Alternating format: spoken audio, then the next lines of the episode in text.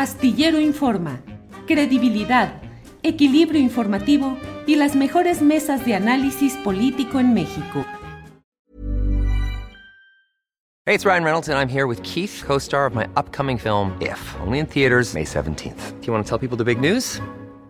All right, I'll do it. Sign up now and you'll get unlimited for $15 a month in six months of Paramount Plus Essential Plan on us. Mintmobile.com slash switch. Upfront payment of $45 equivalent to $15 per month. Unlimited over 40 gigabytes per month. Face lower speeds. Videos at 480p. Active Mint customers by 531.24 get six months of Paramount Plus Essential Plan. Auto renews after six months. Offer ends May 31st, 2024. Separate Paramount Plus registration required. Terms and conditions apply if rated PG. Hey there, it's Michelle Norris. I'm host of a podcast called Your Mama's Kitchen. When I travel, I'm usually looking for a way to find a taste of home when I'm not at home. And one of the things I love to do when I am at home is entertain. And Airbnb allows me to do that. When I was in California recently, I rented a house that had a great kitchen. And when we were sitting around the table, we we're all thinking, we're in someone else's house. Someone could be in all of our homes as well. If you have a home, but you're not always at home, you have an Airbnb. Your home might be worth more than you think. Find out how much at airbnb.com/slash host. Bueno, pues muchísimas gracias. Qué bueno que estén aquí. Miren, miren qué, qué interesante mesa tenemos, tenemos hoy. Eh, Teresa Rodríguez de la Vega, muchas gracias. Buenas tardes. Hola, Temoris, Daniela, Ingrid. Placer estar acá con ustedes. Gracias. ¿Cómo estás, Ingrid? Ingrid Urgelles, ¿qué tal? Buenas tardes. Hola, Temoris. Bueno, saludar a mis compañeras de mesa, ¿cómo están? Y Dani Barragán, ¿qué tal? Buenas tardes. Hola, eh, buenas tardes, Temoris. Un saludo, Teresa, Ingrid. Un placer coincidir. Está muy emocionante esta mesa, entonces, pues a darle y feliz año a todos, aprovechando. De puro primer nivel, pura alta calidad. Eh, bueno, pues vamos a empezar. Eh, ustedes supongo que ya vieron la noticia que se difundió eh, eh, ayer, conversé hace un rato con, con, Jesús Ramírez Bermúdez, un neuropsiquiatra muy reconocido, y, con Andrés Ramírez, que es eh, uno de los, de los principales editores del, grupo Penguin Random House. Ambos son hijos de, de, de José Agustín. José Agustín, este gran escritor mexicano que fue muy importante para la generación de mis, de mis padres, o sea, sus abuelos, Y, este, y, bueno, pues es, eh, se, despide, se, despide de su público, se despide, está eh, ya en fase terminal, me confirmó Jesús. Y bueno, ¿qué, qué es lo que opinas de, de, José Agustín y de su despedida, Teresa?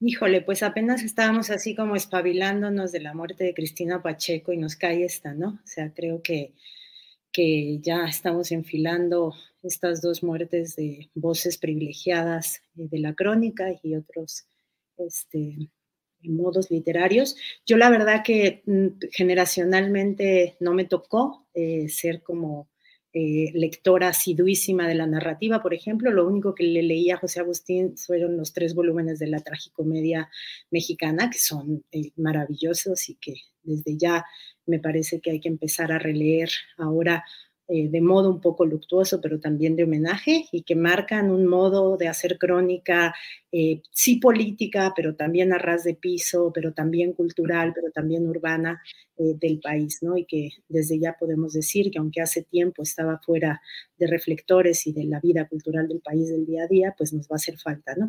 Entonces, bueno, pues una pena esta despedida anunciada y pues unos abrazos muy grandes a su familia, especialmente Andrés Ramírez, que me parece es de los mejores editores que andan por este país. Gracias, gracias Teresa. Ingrid, eh, bueno, tú siendo chilena, no, no sé qué tan expuestos han estado eh, allá al trabajo de, de, José Agustín, pero también me, me, gustaría que nos compartieras tus comentarios. Bueno, no, no precisamente de José Agustín, pero obviamente toda la movida del rock Eh, y de los picnics eh, de Estados Unidos, por supuesto que llegó. Eh, y José Agustín, que yo, bueno, yo sí lo conozco porque habito México, pero sí es un exponente bien importante de esa movida. Yo creo que, que es, es, relevante recordar, ¿cierto?, cuál es su origen y, y cómo él inicia o es parte de esta movida que Margot Glantz denominó la literatura de la onda, ¿no? que es una literatura en el fondo que, tiene que ver con, jóvenes, ¿cierto? que vivieron, digamos, en México hasta el año, que eran jóvenes el año 50 del cual inician como una literatura que rompe esquemas, una literatura eh, que digamos eh, es un preludio también de los movimientos estudiantiles posteriores del 68 y otras eh, tantas cosas, digamos, y que está como vinculado a romper, ¿cierto?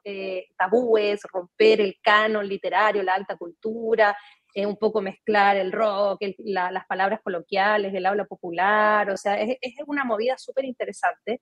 y bueno, él de alguna manera con sus muchísimos textos que escribió, porque ahí dice Tere los tres tomos, pero son tres tomos gigantes, y es parte eso de su, de su enorme literatura novelística y crónicas y guiones, etcétera, eh, pero como él sí tuvo ese, esa relevancia, digamos, generacional. Y bueno, ya además, este, además de todo hizo historia, ¿no? Eh, son, fueron muy útiles sus eh, libros, La tragicomedia mexicana, que publicó todavía eh, eh, cuando, cuando, cuando, el PRI seguía siendo ese, ese animal todopoderoso y fue una, una visión crítica de la historia reciente de México, del México bajo el PRI. ¿Tú, tú cómo valoras eh, su, su, aporte, Dani? Pues yo estaba recordando temprano que la noticia era que, pues sí, había recibido la extremunción, pero que iba quizás mejorando, pero pues ahorita ya con lo que, con lo que te acaban de relatar, pues ya nos hablan de, del fin de este gran escritor, que eh, yo lo recuerdo porque en el CCH, yo estudié en el CCH Azcapotzalco, la tragicomedia era una especie de Biblia, así esos librotes que ya este, detallaba Ingrid, o sea, pero era como lo básico y justo eh, volví a agradecer esa, esa educación, ese tipo de, de, perfil que te meten en, el CCH porque eh, incluso es más este, un, eh, un José que un Octavio Paz, ¿no? Que es siempre una, una comparación con este tipo de intelectuales, que tenemos a un Octavio Paz que le gustó estar en la élite y a este autor del que estamos hablando ahorita, pues eh, que se metió a hablar de los temas que a otra élite le podrían parecer como les gusta utilizar a veces esta palabra, hasta nacos, ¿no? Eh, escribió de la salsa, de esta música que estaba como destinada a, a los barrios, hablaba incluso de los grupos homosexuales, se aventó a hablar de feminismo también cuando no era un tema que ya tuviéramos al alcance de la mano.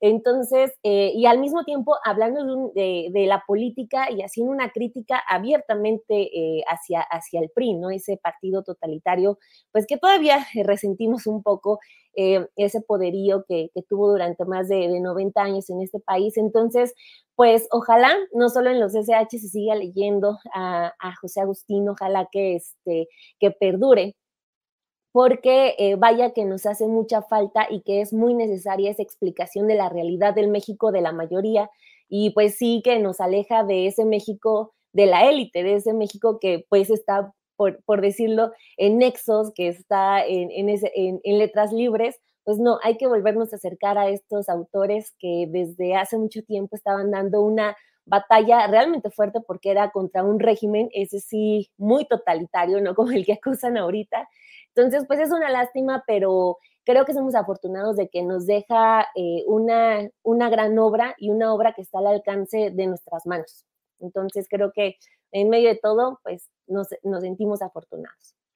Bueno, eh, eh, sí, también otra, otra gran novela que yo creo que fue fundacional también precisamente para la literatura de la onda fue la, la, tumba.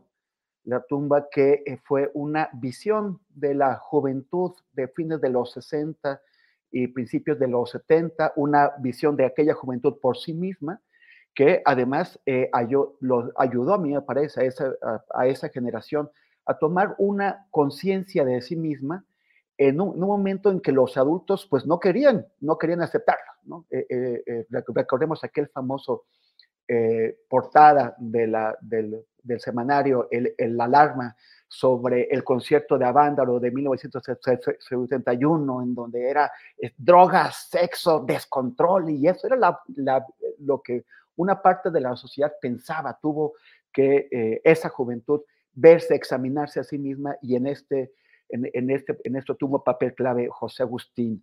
Eh, les, le enviamos un, un gran abrazo, eh, ojalá que pueda superar este, este momento. Eh, y si no, bueno, pues como, como dicen ustedes, qué, bueno que nos ha dejado esta, esta gran obra. pasemos ahora ya, ah, bueno, pero nada más quería comentar a Lolita Dalberg que me está preguntando que, que, que quiere ver mis reportes sobre, sobre Palestina en YouTube. No los tengo en YouTube, los tengo en TikTok. en, TikTok o en Instagram como arroba temoris. Entonces ahí, ahí, ahí los puedes encontrar todos los videos. Em, me, siento no sé qué al decir que estoy en TikTok, pero bueno, ahí, ahí vamos echándole, echándole ganas y, aprendiendo. Eh, Teresa, ¿cómo ves? Este, hay, hoy el, el diario eh, eh, El Heraldo publica una, una, encuesta de Covarrubias y asociados donde le da pues a Claudia sea, unas ventajas eh, eh, abrumadoras. O sea, pone a Xochitl Galvez con 20%. Eh, eh, Xochitl, que iba a ser pues la candidata que, iba a cambiar las cosas, que Andrés Manuel López Obrador supuestamente estaba muerto de miedo con ella y tiene 20%. Recordemos que José Antonio Meade y, y, Ricardo Anaya en conjunto en el 18 obtuvieron 38% juntos. ahora su heredera, pues tiene el 20% según las, las, las, encuestas. ¿Qué nos dice esto? Y también quisiera ver si tú tienes eh, alguna, si has estado eh, observando los procesos en los estados que van a, a cambiar gobernadores eh, y, y, y, si hay alguno que, sobre que quisieras comentarnos algo, Ciudad, Ciudad de México y otros ocho. Pues creo que esta semana ha dejado muy claro en el plano de las campañas electorales que Xochitl Galvez fue un producto construido en una estrategia mercadotécnica eh, fallida, ¿no? Eh, me imagino ahora, eh, eh, no sé si han visto, ahora hay como unas papitas que son chetos, pero con sabor a doritos, pero con forma de taquis, pero con estética de rufles. Un poco eso, ¿no? Es ese diseño de mercado de cómo hacemos que este producto le guste a todos los que queremos que le guste y al final no le está gustando a nadie, ¿no? A mí me pareció muy emblemática la carta eh, publicada ayer de Guadalupe Loaesa, en donde haciendo gala de todo su clasismo, de toda su frivolidad, eh, se deslinda de la figura de Xochitl Galvez y del, eh, de la esperanza que dicen eh, haber puesto y depositado en ella desde el día que tocó la puerta del Palacio Nacional. Entonces me parece que hoy en día sí estamos ya ante ese experimento fallido de una estrategia de mercadotecnia de confección de un producto que muchos compraran y que al final está comprando cada vez eh, menos. Y en este sentido, cada error en Xochitl Galvez le cuesta eh, puntos en las encuestas. Y del otro lado, una Claudia Sheinbaum, que sin hacer una campaña particularmente encantadora, particularmente angelada, particularmente este, cercana eh, a la gente, eh, mm, eh, va ganando y va repuntando y cada vez sube más eh, y pareciera que si del otro lado cada error cuesta puntos, de este lado los errores pasan desapercibidos, ¿no? Es decir, por ejemplo, eh, sí en voces críticas se dice que escándalo que Morena postule a Rommel Pacheco, pero eso no impacta en las encuestas, ¿no? Parecería que todavía la campaña de Claudia Sheinbaum sí está capturando las esperanzas de continuidad de mucha gente, pues al lado de eh, su propio perfil político, sin duda, pero también pues todavía la inercia del López Obradorismo, que yo creo que todavía va a ir amparando a la figura de Claudia Sheinbaum eh, de aquí eh, a las elecciones y a que la candidata se vaya configurando cada vez más como un perfil propio, ¿no? Entonces, sí, esta semana creo que ha sido así como de la grandísima diferencia de una campaña fallida y una campaña a la que parecería que le sale todo bien, aunque no lo hagan todo bien, ¿no? Eh, eso. Y bueno, en realidades locales, pues lo de Rommel Pacheco habla por sí mismo, la Ciudad de México es la otra cara de la moneda, ¿no? Eh, un Morena que reafirma su vocación popular, que reafirma su vocación feminista, que reafirma su vocación eh, plebeya y de izquierda, al lado de estas decisiones estratégicas este, que, pues sacan de onda desde las voces de izquierda, ¿no? Gracias, gracias, Tere. Ingrid, um, ¿cómo ves tú? O sea, hay mencionaba Teresa hace un momento esta voluntad o deseo de continuidad en una parte importante de la, de la, de la población. No vamos como a contracorriente. O sea, en Argentina dieron un batacazo tremendo, un giro de 180 grados, un salto mortal. En, en Brasil lo hicieron también al pasar de Bolsonaro a Lula. Eh, Boris en Chile ganó, pero eh, ahora hemos, eh, vemos una, eh, eh, una, pues, una victoria o, un crecimiento de la popularidad de la extrema derecha. Eh, es, que, bueno, en Colombia también ganó, ganó Petro. O sea, parece que los, que los electorados en América Latina no son muy felices con la continuidad, pero México es, es la excepción. ¿Por qué sería esto?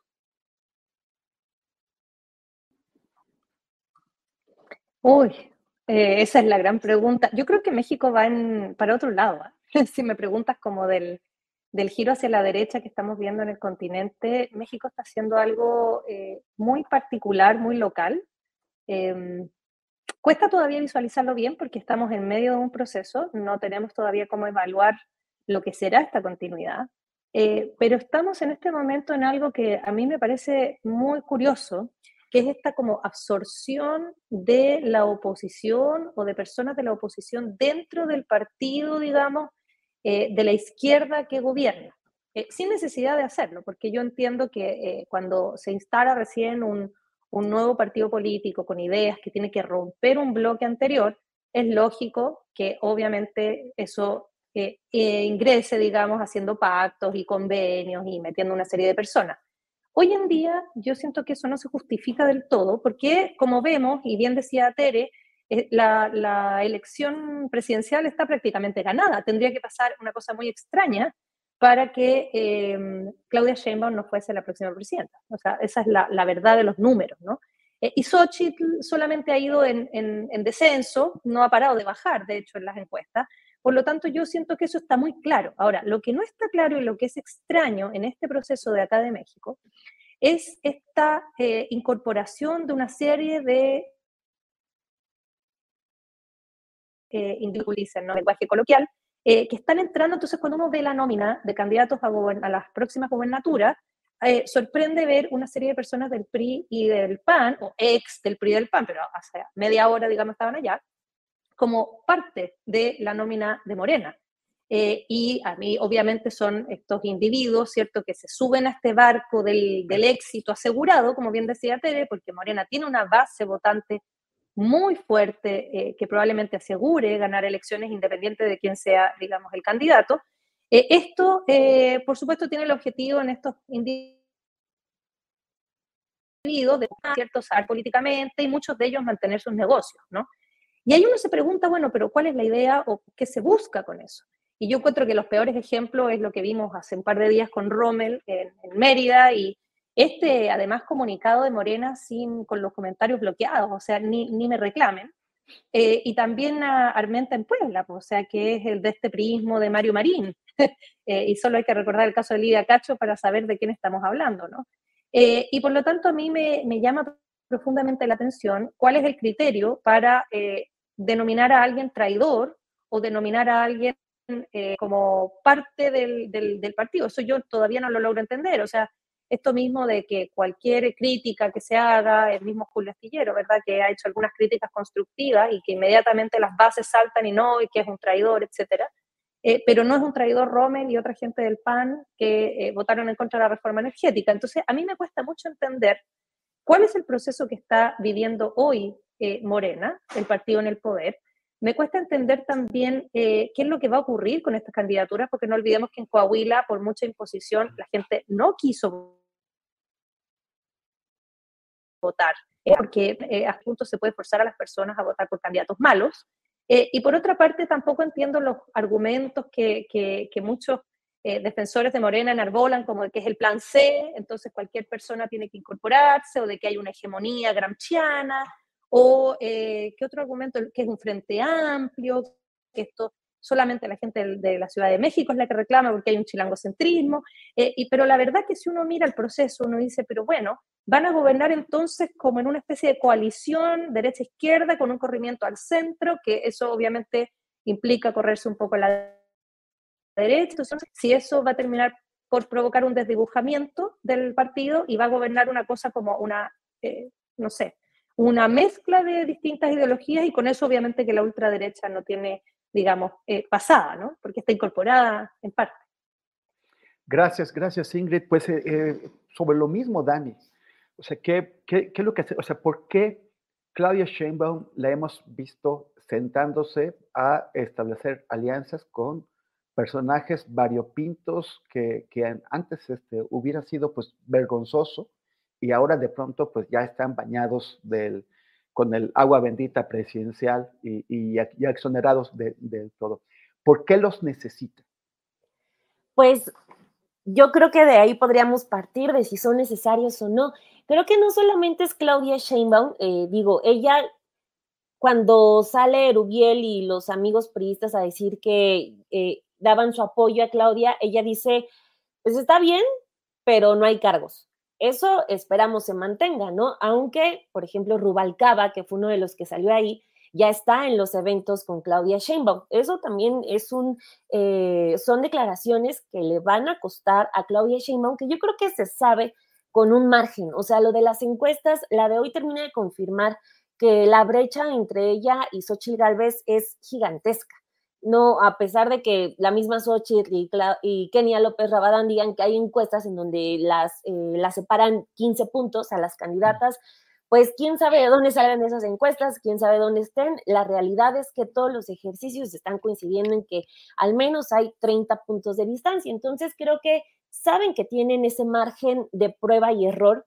sobre todo de errores, y decía que no solamente es Claudia Sheinbaum, porque también está el caso que ya adelantaba Adela Navarro, la directora de la revista Z en Baja California, porque eh, Marina del Pilar, que además de tener fuertes alianzas con Eduardo Verástegui, también ya está entregando muchos puestos al partido de Hank Ron. O sea, eh, estamos hablando de un personaje muy oscuro y pues fácilmente ya está entrando por esta alianza con el partido Encuentro Social, con el que tienen alianza eh, en aquel estado pero eh, pues también hay, hay otros casos y se van a ir sumando. Lo del mismo Romel Pacheco es, eh, ya no suena a esa contradicción de Claudia Sheinbaum de que ah, son bienvenidos, pero no van a tener cargos, ah, pero de repente Morena sí anuncia que sí va a ser el candidato. Yo escuché a, Mario Campa aquí con Julio Astillero y él daba su análisis al respecto en un punto que es muy sencillo. Puede que por estrategia, porque eh, ya Ingrid detallaba eh, los argumentos que dan, así de no, es que se necesita, es que el plan C. Hay otro argumento que dicen, es que así es la política y es que es una estrategia. Bueno, eh, pues esa estrategia en el mediano plazo va a jugar en contra de, de, lo que representa hoy en día el López Obradorismo.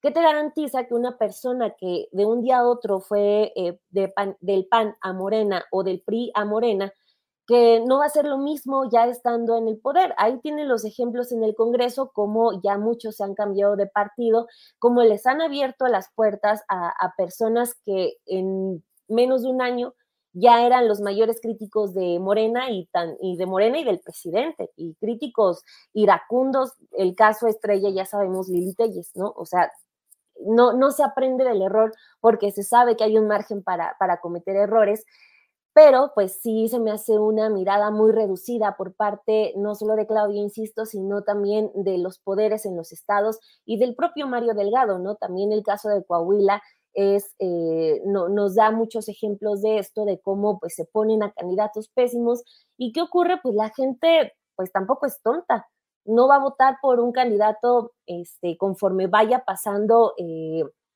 la fuerza del López Obradorismo va a dejar de votar eh, por ciertos candidatos solo porque estén bajo las siglas de Morena. Entonces, eh, creo que ahí hay como un, doble juego. Eh, justo estaba escuchando también la entrevista que le, que le hace Loret a, a Xochitl Galvez. Y, él le dice, oye, pues, este, Claudia ni siquiera te contesta los tweets, no, tú te has referido a Claudia y ella no te hace caso, como que no se quiere rebajar. Y pues vemos a, Claudia con base en esto, pues con una, eh, una oportunidad de no dedicarse a su contrincante, de Xochitl Galvez, no dedicarse a Morena y a su candidatura, pero pues creo que tienen eh, cupones muy, este, deberían tener cupones muy reducidos para, para dar, eh, para abrir las puertas de Morena a este tipo de personajes que a mediano plazo la estrategia, ¿qué les va a garantizar? ¿Qué les va a garantizar que, o, qué les, en qué les va a abonar que tengan un municipio ganado? si este personaje se los va a entregar a, su partido, al que verdaderamente apoya, ¿no? Lo de Rommel Pacheco, o qué garantiza que siquiera va a ser un buen gobernante. O sea, ya ni siquiera se están dedicando a escoger eh, buenos perfiles, simplemente el nombre y lo de, lo de Mérida eh, también sirve porque mucha gente está diciendo, ¿y cuándo hicieron esa encuesta para definir que Rommel Pacheco era el, eh, el de más reconocimiento? O sea, esa serie de, de vicios no le van a funcionar a Morena y la gente los va a castigar. Entonces, ya eh, el mismo presidente se los ha dicho, la gente está muy politizada, la gente está al tanto de cada decisión, de, de cada voltereta, y pues bueno, Morena tendría que escuchar ese mismo consejo del presidente porque pues la gente no les va a aguantar, no les va a aguantar todo lo que quieran hacer. Gracias, gracias. Eh, fíjense que eh, acaba de, darse a conocer una noticia eh, importante sobre los migrantes secuestrados. Solamente estamos confirmando un detalle, lo vamos a comentar después. Mientras tanto, quisiera preguntarles a las tres, ¿qué opinan de Dantman, de, el, aparente candidato presidencial de Movimiento Ciudadano, que lo están presentando como figura, como, como superhéroe? y y también porque eh, la analista política Viri Ríos sacó ayer una columna en donde dice que el candidato será Álvarez Maínez, el coordinador de los diputados de, de MC.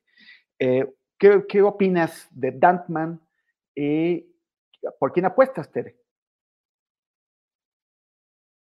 Ay, me quedo con un tuit, ya no sé a quién se lo leí, lo voy a buscar ahorita para poner acá en el chat los créditos y no, no omitirlo, pero eh, ante el promocional este donde está el de gabardina y sombrero, decía... Eh, eh, la reacción fue, la fiesta de la democracia es como esa borrachera a la que te invitan, donde ya se acabó la cerveza, ya no hay hielo, este, ya todo el mundo está mal copeando, ya todo el mundo está neteando, eh, y ya solo te puedes ir con el borracho este, pidiéndole a los cielos que no te agarre el alcoholímetro así. O sea, me parece que la actuación del movimiento ciudadano en últimas fechas es un poco eso, ¿no? Después del papelón de la intentona de candidatura de Samuel eh, García, eh, pues ha venido creo que de mal en peor, ¿no? Eh, y la otra cuestión que a mí me parece como que es muy sintomática es que de verdad ya hay en los institutos políticos la decisión deliberada, o en algunos institutos políticos partidarios electorales, la, la decisión deliberada de instalarse en el empobrecimiento del debate público. ¿No? Es decir, el promocional de Dante Delgado parece un chiste, un mal chiste. La estética es, es, es eh, lamentable, el mensaje es lamentable, parece una parodia, pues, ¿no? Entonces me parece que es como muy preocupante que la política eh, electoral abrace el modo parodia eh, como su modo y habla pues del poco respeto que le tienen a la contienda política como contienda de proyectos, ¿no? Eh, cada vez que se toma una decisión pragmática que palidece los principios políticos que se defienden, pues se está concediendo a esta política absolutamente vaciada de contenido, pero ya el extremo es estas decisiones publicitarias que verdaderamente son de pena ajena, ¿no? Eh, ya veremos cuál es la decisión. A mí me parece que Movimiento Ciudadano debe estar presionado por lados por la lectura de a quién le quitaría votos. No me parece que en este momento ya a quién designen, eh, eh, ya por fuera de la hipótesis Ebrard, que me parece que ya está más o menos palideciendo, pero no me parece decisivo y sin embargo, reitero, me parece sintomático esta existencia de institutos políticos que al lado de aparentar ser baluarte de causas como el feminismo, pues tienen este tipo de decisiones publicitarias verdaderamente de pena ajena, ¿no? Entonces, bueno, creo que es más o menos inocuo en términos de resultados e impactos electorales, pero sí habla del empobrecimiento general de la política electoral de cada al año que está iniciando. Ingrid, ¿tú, qué opinas? ¿Crees que, TikTok se está comiendo la política? ¿Tú, este, crees que, que esto esta idea de que esa es la forma de, aproximar, aproximarse al electorado joven es, es, la, es, la, es, la, mejor, es la única ma manera en que, en que ellos van a captar el mensaje. ¿Qué, qué, qué, qué pasa? O sea, esta, esta banalización que menciona Teresa, que, que es, la, la, es la, la única vía. Bueno, de hecho, con Tere estuvimos en un programa de la Mesa Roja hablando precisamente de la, ¿cómo le pusimos? La toquización de la política o algo así, ¿no? La real politictoc. La real politictoc. Está buenísimo. Como, sí, porque efectivamente estamos hablando de este tipo de fenómenos, ¿no? De, de, lo que vemos en MC y que son estrategias publicitarias. MC es como una agencia de publicidad, así yo siempre lo he visto.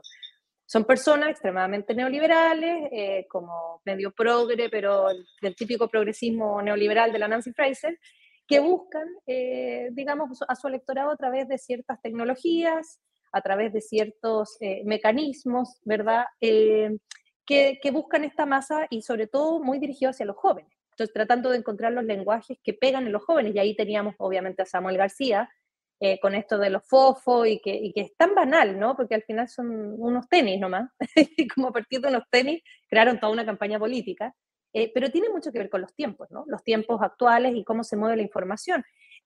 Eh, y, y, lo que dice Viri Ríos es perfectamente posible, es decir, que Álvarez Maínez sea el nuevo, digamos, eh, la, la, nueva opción de MC. Eh, hay que recordar que este señor, ¿cierto?, eh, que viene del priismo ahí, bueno, su padre, ¿no?, priista y que es una especie de junior ahí, eh, que siempre está como haciendo shows y denunciando a distintas causas en la FGR, pero hay que preguntarse, bueno, ¿cuántas de estas causas realmente él, eh, digamos, va y ratifica esas denuncias? Quizás ninguna, yo creo probablemente, pero es alguien que, que a partir del show eh, ha armado su carrera política y que tiene este medio de comunicación que se llama Tercera Vía, que, que en realidad Tercera Vía es una cuestión como eh, una forma, un mecanismo a través del cual manipular ciertas cosas. Yo me acuerdo en el caso de, de, de ciertos feminicidios, ha estado eh, Tercera Vía como generando eh, como presión, ¿verdad?, en ciertos eh, momentos políticos. Entonces sí es alguien oscuro que viene de, ese partido. No me extrañaría que fuera la alternativa porque tampoco tienen después de que Samuel quedó knockout, no, no está muy simple. Eh, pero esta cosa de, buscar, digamos, vía redes sociales, algo que se ha visto antes, lo vemos, no sé, Bukele o, o en estos líderes de la extrema derecha, eh, también, por ejemplo, lo ha hecho, eh, yo me acuerdo Bolsonaro, usó WhatsApp y también usó Facebook y ese tipo de cosas, pero claro, son, son mensajes en las redes sociales con poco contenido, muy banales, pero que sí llegan a la juventud y ahí es donde hay que tener el mayor énfasis y ver, bueno, a los jóvenes hay que ofrecerles algo más que un spot publicitario de cinco segundos de una nave espacial y, y, de tenis y de cosas que no tienen ninguna importancia, ¿no? Gracias, gracias, Ingrid.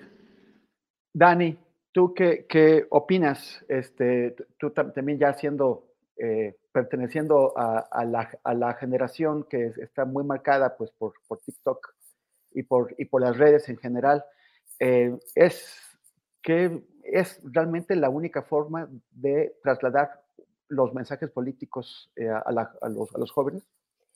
Bueno, solamente decir que ya tampoco soy 100% TikTok, me cuesta mucho trabajo hacer TikToks, no soy esa generación, pero este, o sea, creo que sí estamos, ahorita tú mismo lo, lo, decías, ¿no? De mi contenido ya lo tengo que subir también a TikTok.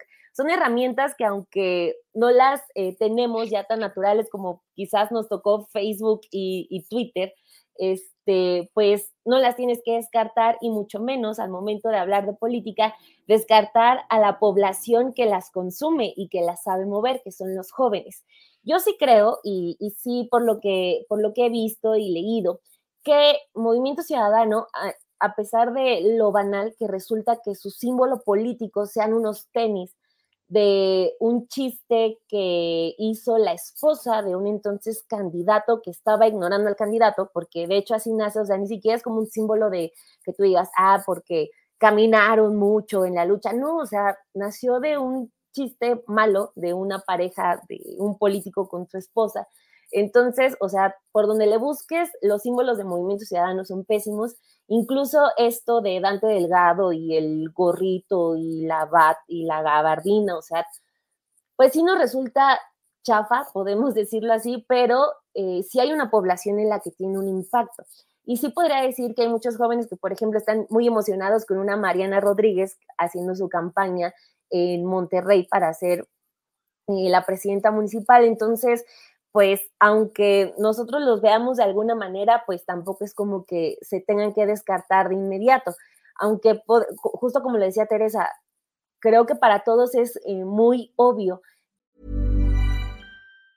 Many of us have those stubborn pounds that seem impossible to lose, no matter how good we eat or how hard we work out. My solution is PlushCare. PlushCare is a leading telehealth provider with doctors who are there for you day and night to partner with you in your weight loss journey. They can prescribe FDA-approved weight loss medications like Wagovi and Zepbound for those who qualify. Plus, they accept most insurance plans. To get started, visit plushcare.com slash weight loss. That's plushcare.com slash weight loss. Hey, it's Ryan Reynolds, and I'm here with Keith, co-star of my upcoming film, If, only in theaters May 17th. Do you want to tell people the big news? All right, I'll do it. Sign up now and you'll get unlimited for $15 a month in six months of Paramount Plus Essential Plan on us. Mintmobile.com slash switch. Upfront payment of $45 equivalent to $15 per month. Unlimited over 40 gigabytes per month. Face lower speeds. Videos at 480p. Active Mint customers by 531.24 get six months of Paramount Plus Essential Plan. Auto renews after six months. Offer ends May 31st, 2024. Separate Paramount Plus registration required. Terms and conditions apply if rated PG. Que, a los, o sea, que el político que le ofrezca solamente un TikTok a un joven pues te habla de que está, de que tiene una estrategia, o más bien de una carencia de estrategia. Pero, pues para un joven que está todo el tiempo en TikTok, que, que un político le hable a través de TikTok, pues puede hacer toda la diferencia, ¿no? Eh, sé que es muy eh, aventada la, la comparación, pero pues justo mi ley encuentra eh, en los jóvenes, en los primeros votantes, un público muy amplio que lo respaldó y que en gran parte lo llevó a donde está, que es la presidencia. No quiero decir que va a pasar así con MC, estamos afortunadamente muy lejos de una situación así, pero sí creo que es algo que no se debe descartar, de qué está pasando con los jóvenes, de cómo Morena, por ejemplo, que es el partido que está en primer lugar en las encuestas, cómo le está hablando a los jóvenes, si le está llegando a los jóvenes y si le está ofreciendo algo más que un simple TikTok chistoso con un baile de moda, que eso también sería otra cuestión.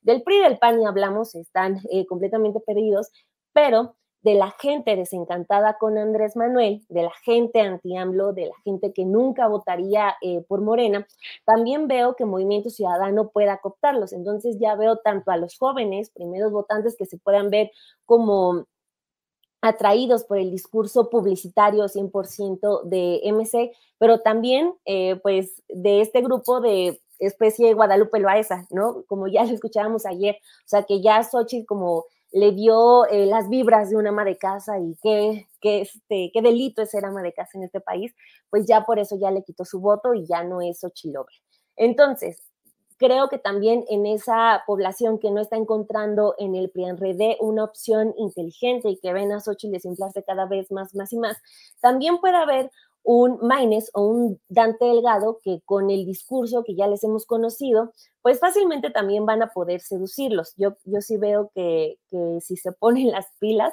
si hacen eh, bien tanto sus propuestas como sobre todo continúan con su estrategia publicitaria. Ayer leía a quien le, eh, su cuenta de Twitter de quien les lleva las campañas y están muy contentos porque ellos se manejan bajo la idea de que deja tú el mensaje, si, está, si se coloca el mensaje y es trending topic, ya la hicimos, entonces están muy contentos porque todo el mundo estuvimos hablando de los malos chistes de, la campaña de MC, de su regreso del niño que canta el na, y todo esto, o sea, muy, muy banal, pero están haciendo eh, esa chamba y sí creo que podrían fácilmente mandar al PRIANRD a un tercer lugar, sumando a estas poblaciones que, están desencantadas, a los primeros votantes. Creo que de todo este circo eh, naranja y fosfo-fosfo, los que se tienen que preocupar son el PRI, el PRI, PAN y PRD y sobre todo Xochitl, porque pues un segundo lugar con diferencia de 30 puntos no es lo más vergonzoso que podría tener, sino ese tercer lugar,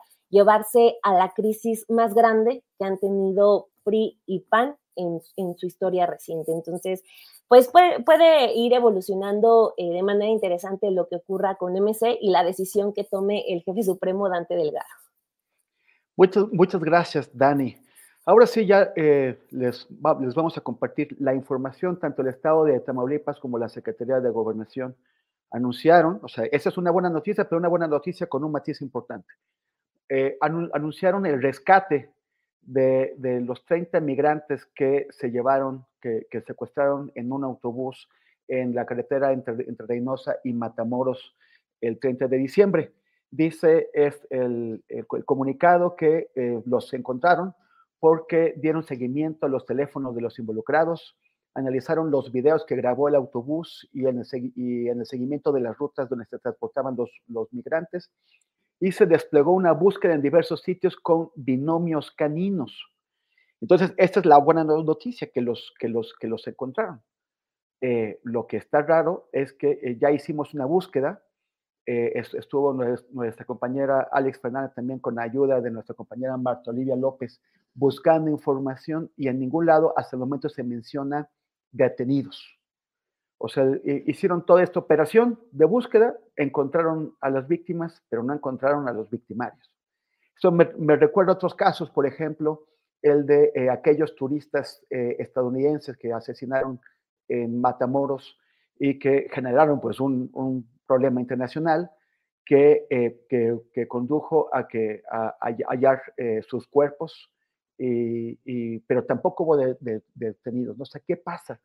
Eh, ¿qué, qué, nos, qué, nos, ¿qué, nos, dice esto? ¿Por qué, por qué, eh, en, pues, pues porque, porque, no encuentran a los, a los perpetradores? Esa es la única forma de impedir que vuelvan a, eh, a cometer estos, estos crímenes. Y por el otro lado, también relacionado con migrantes, está pues la desintegración de la caravana que venía por, por, eh, por desde Tapachula, eh, la, la, desintegración de esta caravana de migrantes que se había eh, titulado El éxodo de la pobreza. En un contexto en el que vamos a ver pues, cómo siguen eh, aumentando este, este flujo a través de México hacia Estados Unidos. Teresa, tus, tus comentarios. Pues no podemos más que sentirnos como absolutamente reconfortados de, la noticia ya confirmada de que se rescató a los 31 migrantes. Eh, cuando yo leo secuestro migrantes Tamaulipas, pues no puedo sino acordarme del inicio de la pesadilla eh, en la que nos sumió eh, Felipe Calderón de San Fernando, ¿no? en 2010, esta pesadilla de la que hay que decirlo, la 4T no nos ha podido despertar. Entonces, pues la noticia del secuestro creo que nos tenía a todos con, con ese a flor de piel de de ese eh, trayecto absolutamente infernal que resulta nuestro país para la gente que viene huyendo de la pobreza, de la violencia, de la crisis climática, etcétera, ¿no? Entonces, bueno, en, en, principio de cuentas, pues no podemos más que estar reconfortados de la noticia y festejar eh, por una vez la actuación expedita de las autoridades que condujo al, al, rastreo y al rescate de estos migrantes. Y sin embargo, creo que, como bien dice Stemoris, pues eh, no solo cómo se resolverá este caso con el deslinde de responsabilidades, sino lo que no estamos logrando es evitar la repetición, ¿no? Eh, eh, sigue siendo un territorio profundamente peligroso nuestro país para, para las personas que, que migran eh, a través de nuestro territorio y pues bueno, creo que muchas cuentas pendientes en este año que inicia. Eh, parecería, hace ratito veía eh, una nota de, de, MBS, me parece, donde hay algunos voceros de la caravana que dicen que un núcleo importante de migrantes continúan juntos, que al menos 2.000 han continuado juntos, pero que efectivamente la gran mayoría de este éxodo de la pobreza eh, paró su paso en caravana eh, hacia el norte y se entregó a las autoridades migratorias. creo que hay que estar muy atentos del procesamiento de, de estos eh, migrantes que están eh, poniéndose a disposición de la autoridad mexicana, porque ya hay múltiples denuncias de que se está desarticulando núcleos familiares. Estas caravanas tienen la especificidad de que son caravanas con muchas infancias y con muchos núcleos familiares, eh, no todos de los cuales pueden demostrar su filiación parental, ¿no? Entonces, el tratamiento que se dé a las familias, eh, a los núcleos familiares, pues eh, eh, dirá mucho de la actuación de las autoridades migratorias, que hasta ahorita, pues evidentemente ha estado muy lejos de lo que quisiéramos que fuera este país eh, como, como camino eh, de, eh, las personas que, que, migran. Entonces, bueno, empieza el año ajetreado en el tema migratorio, creo que será un tema que nos acompañará con, con, mucha fuerza todo el año, esperemos que cada vez más con buenas noticias como la que ahorita nos estás confirmando. Gracias, gracias, Tere. Ingrid, quisiera hacerte la misma pregunta, pero con, con, dos, con dos añadidos, que es que los, los autores del robo a, la casa de, de, Miguel Bosé, fueron detenidos y también recordar que eh, me parece que fueron 12 personas involucradas en la ejecución material del intento de asesinato de Ciro Gómez Leiva, también fueron detenidas. Eh, no, no los autores intelectuales, eh, pero sí parece que cuando las autoridades se, lo proponen, pues sí pueden producir algunos resultados. ¿no? hay es qué tan selectiva es la justicia. ¿Qué tan selectiva? O sea, tienen que ser delitos de alto impacto mediático para que las autoridades se pongan las pilas o ni así. Bueno, hay una, una premisa en México que es que la impunidad es la regla general. Eh, de todos los delitos que se cometen, digamos, eh, que tienen que ver con eh, homicidios dolosos, etcétera, secuestros, etcétera, lo más común es que efectivamente no se resuelvan. Las tasas de, digamos, eh, llegada a una sentencia o condena son las menos. Entonces también estamos en un México que rara vez logra efectivamente sentencias y condenas de aquellos que perpetran un delito. Y en este caso que tú mencionas, eh, Temoris, yo creo que la suspicacia que tú tienes es un poco la que tenemos todos, ¿no? En el sentido de que se han ido resolviendo algunos casos, eh, a, veces hay detenidos, eh, otras veces se resuelven como por arte de magia. Yo no quiero decir que, en este caso sea así, pero uno tiende a pensar que si todos los migrantes con vida y etcétera, etcétera, eh, pudiera haber ciertas, no sé si pactos como tal, pero quizás fue mucho el escándalo, fue muy público, generó muchos movimientos y por lo tanto finalmente el crimen organizado puede haber eh, determinado entregar ¿cierto? a estos migrantes. Es una hipótesis que uno siempre tiene en estos casos porque efectivamente es raro eh, que se logren, digamos, eh, estas como soluciones de estos casos, porque si pensamos para atrás, el tema de la migración, el tema de los secuestros de migrantes propiamente tal, específicamente, eh, comienza efectivamente con eh, la guerra contra el narco de Calderón, antes del 2007, que es como el primer año que eh, se marca como el inicio de los secuestros a migrantes, por los Zetas en su momento. antes de eso, el secuestro masivo de indocumentados no era algo que, digamos, se viera, ¿no? Obviamente, el, la masacre y despierta un poco al país en términos de miren lo que está pasando ¿no? con eh, las personas indocumentadas en el país. Hay masacres de muchas personas al mismo tiempo, eh, pero también ya venía desde el 2007 este tema del secuestro. ¿Y por qué? Bueno, precisamente porque es muy fructífero para el crimen organizado. Eh, el secuestro permite de alguna manera no solamente obtener personas para las filas del narco, sino que también son extorsionados sus familiares que están al otro lado de la frontera. O sea, hay una serie de, digamos, eh, recursos que han encontrado eh, distintos grupos del narcotráfico, porque inicialmente fueron los Zetas, pero hoy en día han ido eso mutando en distintos grupos pequeños, cada vez más pequeños además, y más disgregados. Eh, pero finalmente el objetivo era ese, ¿no? que sea un negocio. Entonces, la migración forzada en México, que es un proceso teóricamente se le llama necropolítica, en el sentido de que son poblaciones superfluas, poblaciones que, que, nadie se preocupa y que mueren y que como no tienen documentos entonces no importan, ¿verdad? Ni siquiera hay bases de datos, no se sabe cuánta gente entra, cuánta gente muere, cuánta gente es desaparecida, o sea, son, eh, no sé, estoy pensando en el libro de Marcela Turati, por ejemplo, que eh, recomendar a personas que están viendo este programa eh, que vayan y lo lean, porque el libro San Fernando Última Parada, que también habla de Tamaulipas, demuestra cómo sistemáticamente se desaparecieron a números muy grandes, ¿verdad?, de eh, migrantes en esa zona. Y el modus operandi con esto que estamos viendo ahora ese era el mismo. Es decir, esto no ha parado. El modus operandi me refiero a buses de pasajeros que son interceptados en una carretera, generalmente llegando a la frontera, y esta carretera eh, llegan, digamos, camionetas o lo que sea del grupo eh, criminal de que se trate, bajan a las personas y esas personas desaparecen. ¿Y cómo se enteró, enteraron las autoridades en su momento? Porque llegaban solo las maletas y no llegaban las personas. Eh, y se acumulaban y acumulaban y acumulaban maletas en las estaciones de buses. de hecho, hay un cortometraje de Fernanda Valadez, para quien no lo haya visto, que es una directora muy buena de, de cine, que se llama, creo, algo, no sé cuántos maletas, pero también habla de este, de este caso de las maletas que llegaban. Y lo que estamos viendo ahora es exactamente el mismo modus operandi. Interceptación de buses, de personas que tratan de cruzar a la frontera. Y, como te digo, lo preocupante de este caso es que, eh, pese a que ha habido cambios de gobierno, otras estrategias, digamos, de seguridad, sigue ocurriendo exactamente lo mismo. Eh, obviamente aquí la diferencia es que se encontraron. Eh, no sé en qué condiciones ni a través de qué herramientas, pero finalmente la vida es lo más importante.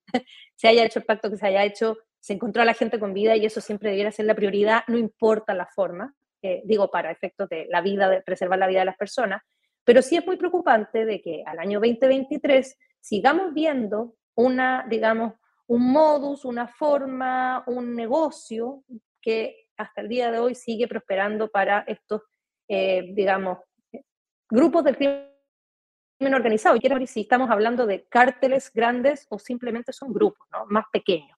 Eh, y la estrategia de seguridad de este sexenio finalmente ha derivado en eso, en la creación de muchísimos grupos que están permanentemente en enfrentamiento, pero ya no hablamos ni siquiera de organizaciones grandes criminales, estamos hablando de pequeños grupos criminales, lo cual es incluso más difícil perseguir. Entonces, nada, recomendar el libro de Marcela Turati y otro también del periodista Oscar Martínez, muy buen reportero, que tiene ese, ese libro de los migrantes que no importan, eh, donde él recorrió, digamos, todas las rutas de migración desde Centroamérica eh, por México y también él va contando un poco las experiencias que van eh, ocurriendo en esta ruta. Tere, Tere, te nos, te nos, te nos habías perdido. Sí, ya regresé, ya regresé. Sí, gracias. Dani, eh, ¿cómo, cómo, la ves tú? También agregando a este cóctel algo que, que mencionó Ingrid, que es el tema del, del secuestro de migrantes para el reclutamiento.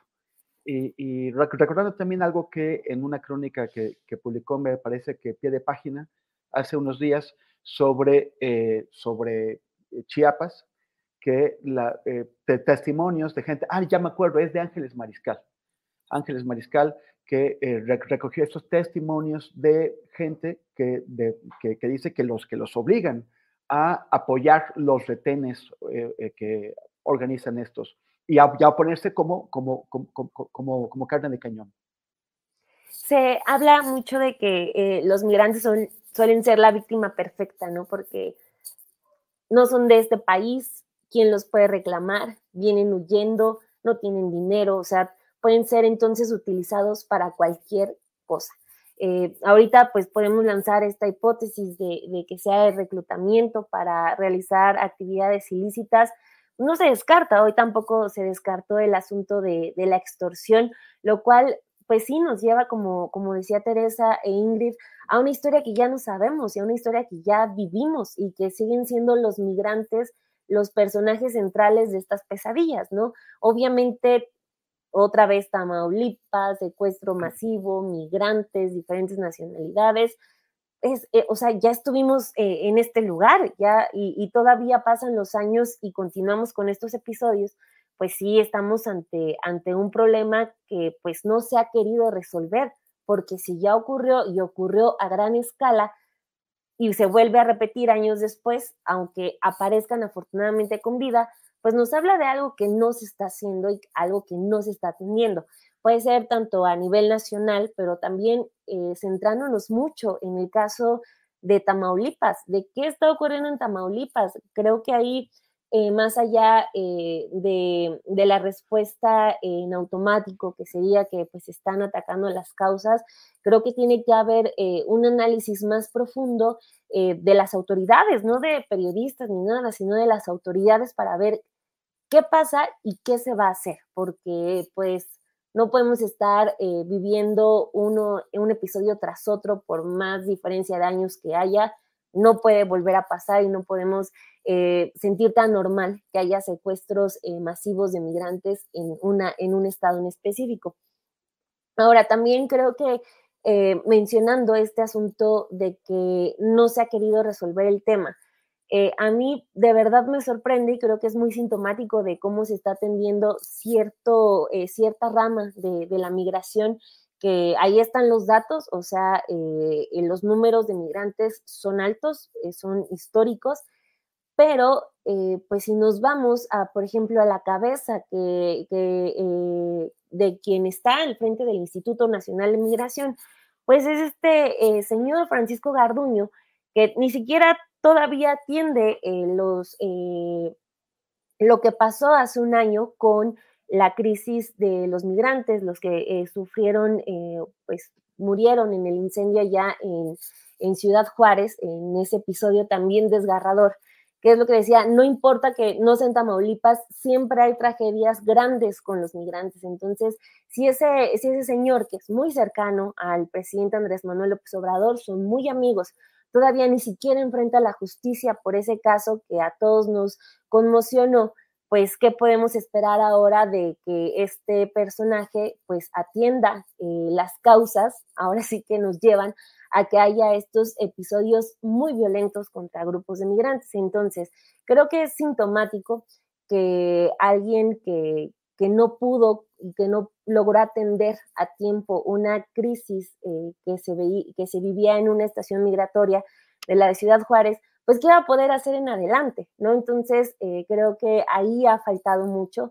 Eh, y pues en adelante, pues, lo que quisiéramos es que la no repetición, pero eso también ya lo dijimos en episodios anteriores, entonces, pues está muy bien que haya esas mesas con Estados Unidos, que se lleguen acuerdos, que haya una buena relación, que se estén dando visas de trabajo temporal, pero es evidente que algo más se tiene que hacer porque es algo que no se ha hecho en absoluto y por eso continúan estos episodios. Muchas gracias, Dani. En el chat, Héctor López Moore dice que el cortometraje de Fernanda Valadez se llama 400 maletas. Ese mismo. Ese. También tiene una película sin señas particulares, que creo que está en algún stream por ahí. Gracias, gracias Héctor. Eh, pues ya estamos a punto de concluir el programa. El siguiente tema que, tenemos agendado es, eh, pues ya estamos en la recta final del, sexenio. Eh, ustedes pueden escoger entre comentar cómo, cómo, ven que se dará su gobierno Andrés Manuel López Obrador, los logros, los pendientes, las perspectivas, o también si prefieren eh, dar su postrecito, como, como ustedes vean. ¿Cómo la ves, Ingrid? ¿Qué, nos vas a compartir tú? ah, no, perdón, perdón, perdón, seguía Teresa. Perdón, perdón, Teresa, que como se me cambió el orden de las cosas. No te preocupes. Em, híjole, bueno, primero voy a darle su crédito a Gabriel Rodríguez Liceaga, que es el autor de ese gran eh, tweet eh, del que, al que hacía referencia hace rato sobre el video de Movimiento Ciudadano. Eh, híjole, pues primero, pues yo nos desearía un 2024 en el que las campañas electorales no se coman el México real, ¿no? Eh, eh, se ve difícil, se antoja complicado porque la lógica electoral es súper colonizadora de la realidad nacional, pero nos deseo que la política electoral no, no anestesie eh, los temas que a México verdaderamente le duelen, eh, detrás de carteles espectaculares, plásticos promocionales por aquí, por allá, spots por aquí, por allá, etc. Eh, creo que el sexenio de López Obrador comienza con los claroscuros y las contradicciones que lo marcaron desde un inicio, es decir, un gobierno que mm, eh, despertó al México popular agraviado por años y años de una casta política neoliberal que despreciaba profundamente al pueblo.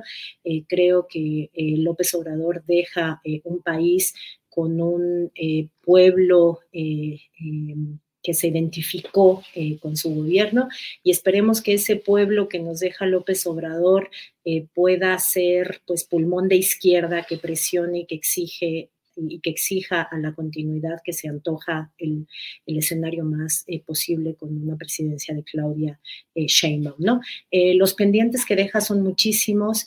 yo remarcaría dos. uno, pues nos deja un México, hay que decirlo, militarizado, ¿no? con una dolorosa eh, como cambio de opinión respecto a lo que se presentó como plataforma eh, política en los dos pasados procesos electorales respecto a la importancia de atender la seguridad desde las causas y no con estrategias militares, y además con la avanzada de la, de, la capa militar en ámbitos no de seguridad, ¿no? Es decir, estos militares empresarios que López Obrador nos está heredando, gestionando, por ejemplo, los grandes megaproyectos como el Tren Maya. Creo que eso eh, es una eh, marca eh, ahora en el cierre. La otra gran marca la decía acá Ofelia en el, en el chat, me parece que hay que decirlo, López Obrador le quedó a deber a México, o por lo menos hasta ahora, la aprobación de los acuerdos de San Andrés. Eh, prometió eh, dar marcha atrás a la traición legislativa em, que llevó eh, a, la aprobación de una ley absolutamente falta a, lo alcanzado en el proceso de paz con el ZLN y lo continúa debiendo, ¿no? Y además, con, con eso, pues se acompaña que nos deja un Chiapas paramilitarizado, infiltrado por el crimen organizado, en donde Morena, su partido, heredó las estructuras de poder de otrora el Verde, de otrora el PRI, eh, y heredó, por lo tanto, la estructura de contrainsurgencia que tanto ha agredido a las comunidades. Y entonces, bueno, López Obrador se va, parece que se va, se va, dice que se va, se va, y nos deja muy buenas cuentas, me parece, en ese despertar plebeyo del pueblo de México que le responde malentonadamente a la derecha y a los ricos y a los fifís, y eso hay que decirlo y celebrarlo, pero también nos deja este México con los militares en todos los asuntos eh, de la vida eh, pública. ¿no? Creo que esas dos cosas destacaría. Gracias, Tere. Ingrid, ¿balance o postrecito?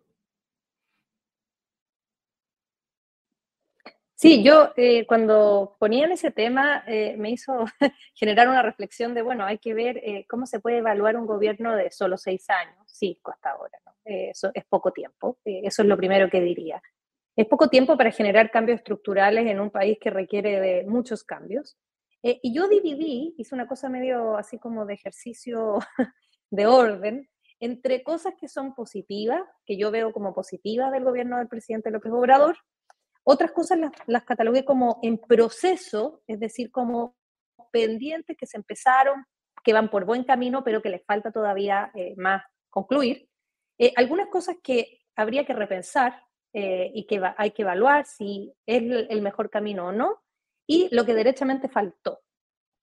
En lo positivo, en lo que yo veo que fue los grandes temas del gobierno de López Obrador, tienen que ver con estas cosas como de la izquierda más tradicional, es decir, todo el desarrollismo estatal, la construcción de mega obras, trenes, aeropuertos, refinerías, eh, que el Estado aumente de tamaño, que disminuya la brecha de pobreza, eso también campaña muy clara desde el principio, primero los pobres y efectivamente eh, a través del aumento del salario mínimo, eh, a través de ciertos los programas sociales, creo que todo, todo eso tiene que ver con algo que, que realmente sí se, se desarrolló bien.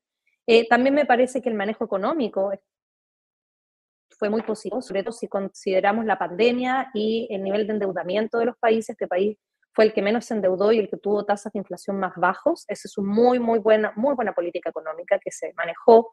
Eh, y también, eh, por ejemplo, el tema de la recaudación de impuestos o la nacionalización de recursos naturales como el litio. Yo creo que esos son los grandes temas muy positivos que hay que destacar. Eh, por otra parte, en temas que yo le puse como en proceso, porque creo que partieron bien, pero todavía les falta desarrollo, tiene que ver la salud y la educación. Eh, está la nueva escuela mexicana, están los libros de texto, pero todavía hay que ver cómo eso se va a aplicar, falta todavía esperar el proceso. Y por otra parte, en el tema de salud también hubo que desmantelar una serie de instituciones muy corruptas, pero todavía no hemos visto un resultado concreto de una materialización de un sistema de salud eh, público, igual para todos, etc.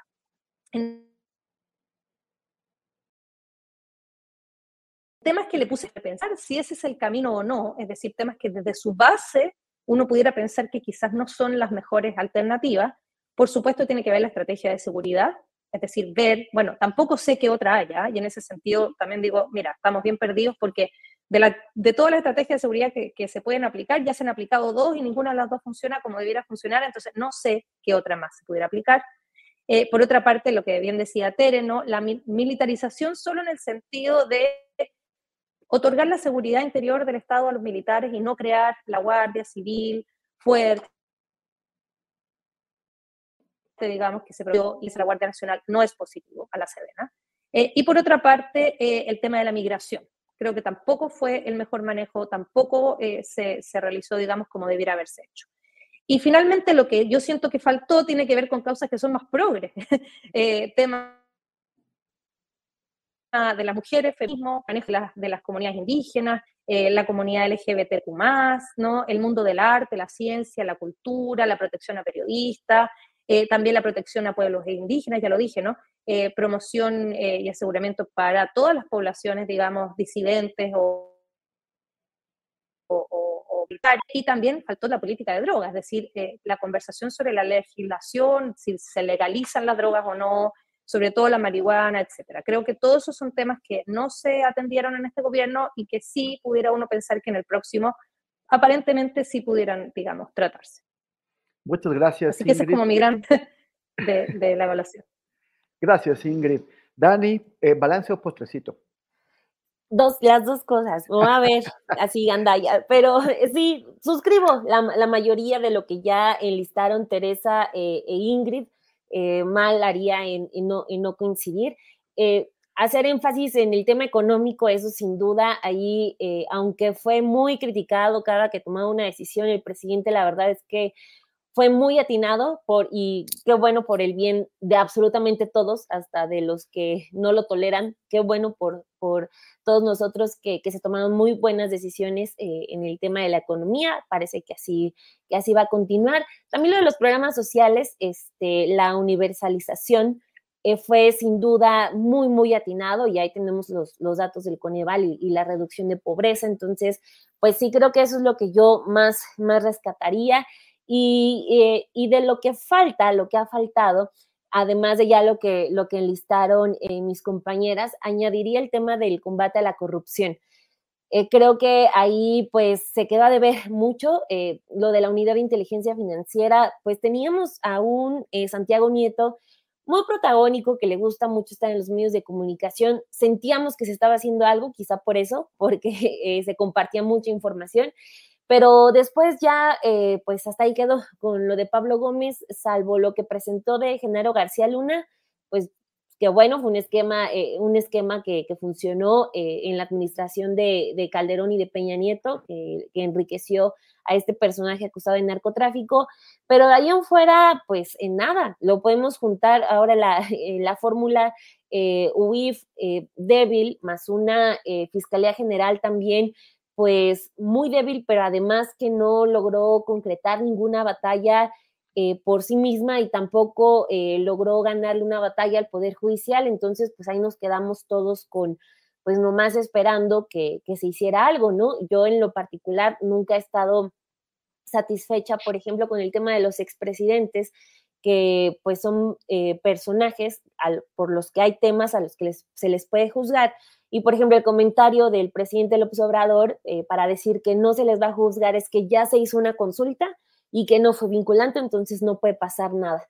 Cuando, pues, bueno, o sea, lo de García Luna apenas vimos esta semana cómo, este, pues, podría haber un lazo con, con lo de, eh, con Felipe Calderón, las declaraciones de Sarkozy en su libro de que Felipe Calderón estaba doblegado a, a Genaro García Luna y no, y no al revés, como se pensaba pues quizá nos podría dar para más, pero pues no, no hay nada para, para, este, para juzgar a esos personajes que son los de alto nivel, o sea, ya de los que están abajo, pues, pues ni hablamos. Ahí tenemos a un Lozoya, que el caso está pues eh, estancado, el de Rosario Robles pues ya eh, la tenemos más libre que nunca. Entonces, pues así, la, lista es larga. Entonces, creo que lo del combate a, la corrupción también es uno de, de los problemas ojalá se pudiera hacer algo en, este, eh, en estos meses que le quedan al, presidente López Obrador. Y quería compartirles de postrecito ya rápido eh, una imagen del reportero David Santiago, que escribe en Expansión, que, este, que está compartiendo que al cierre de campaña, de pre-campaña de Santiago Tabuada, llevaron a haitianos, a migrantes haitianos con vestidos con camisetas del PAN para apoyarlo. O sea, ahí sí les caen bien los migrantes. sí. Bárbaro. haitiano amigo, este, vota conmigo, ¿no? Sí, no, o sea, bárbaros los panistas aquí en la Ciudad de México. Bueno, qué, qué, qué, balconeada tan fea. Muchísimas gracias, este, eh, gracias eh, Ingrid por tu participación. Se nos quedó congelada, pero bueno. Teresa Rodríguez. Ay, perdón, ahí volví. No, muchas ah. gracias. gracias, Tere. Muchas gracias, Temoris. Un gustazo, Ingrid, Daniela. Feliz año. Y muchas gracias, Dani. Gracias a ustedes por la invitación, como siempre. Un gusto, Teresa, Ingrid, Temoris, y feliz año a todos. Hola, buenos días, mi pana. Buenos días, bienvenido a Sherwin Williams. ¡Ey! ¿Qué onda, compadre? ¿Qué onda? Ya tengo lista la pintura que ordenaste en el ProPlus app. Con más de 6.000 representantes en nuestras tiendas listos para atenderte en tu idioma y beneficios para contratistas que encontrarás en aliadopro.com. En Sherwin Williams somos el aliado del PRO.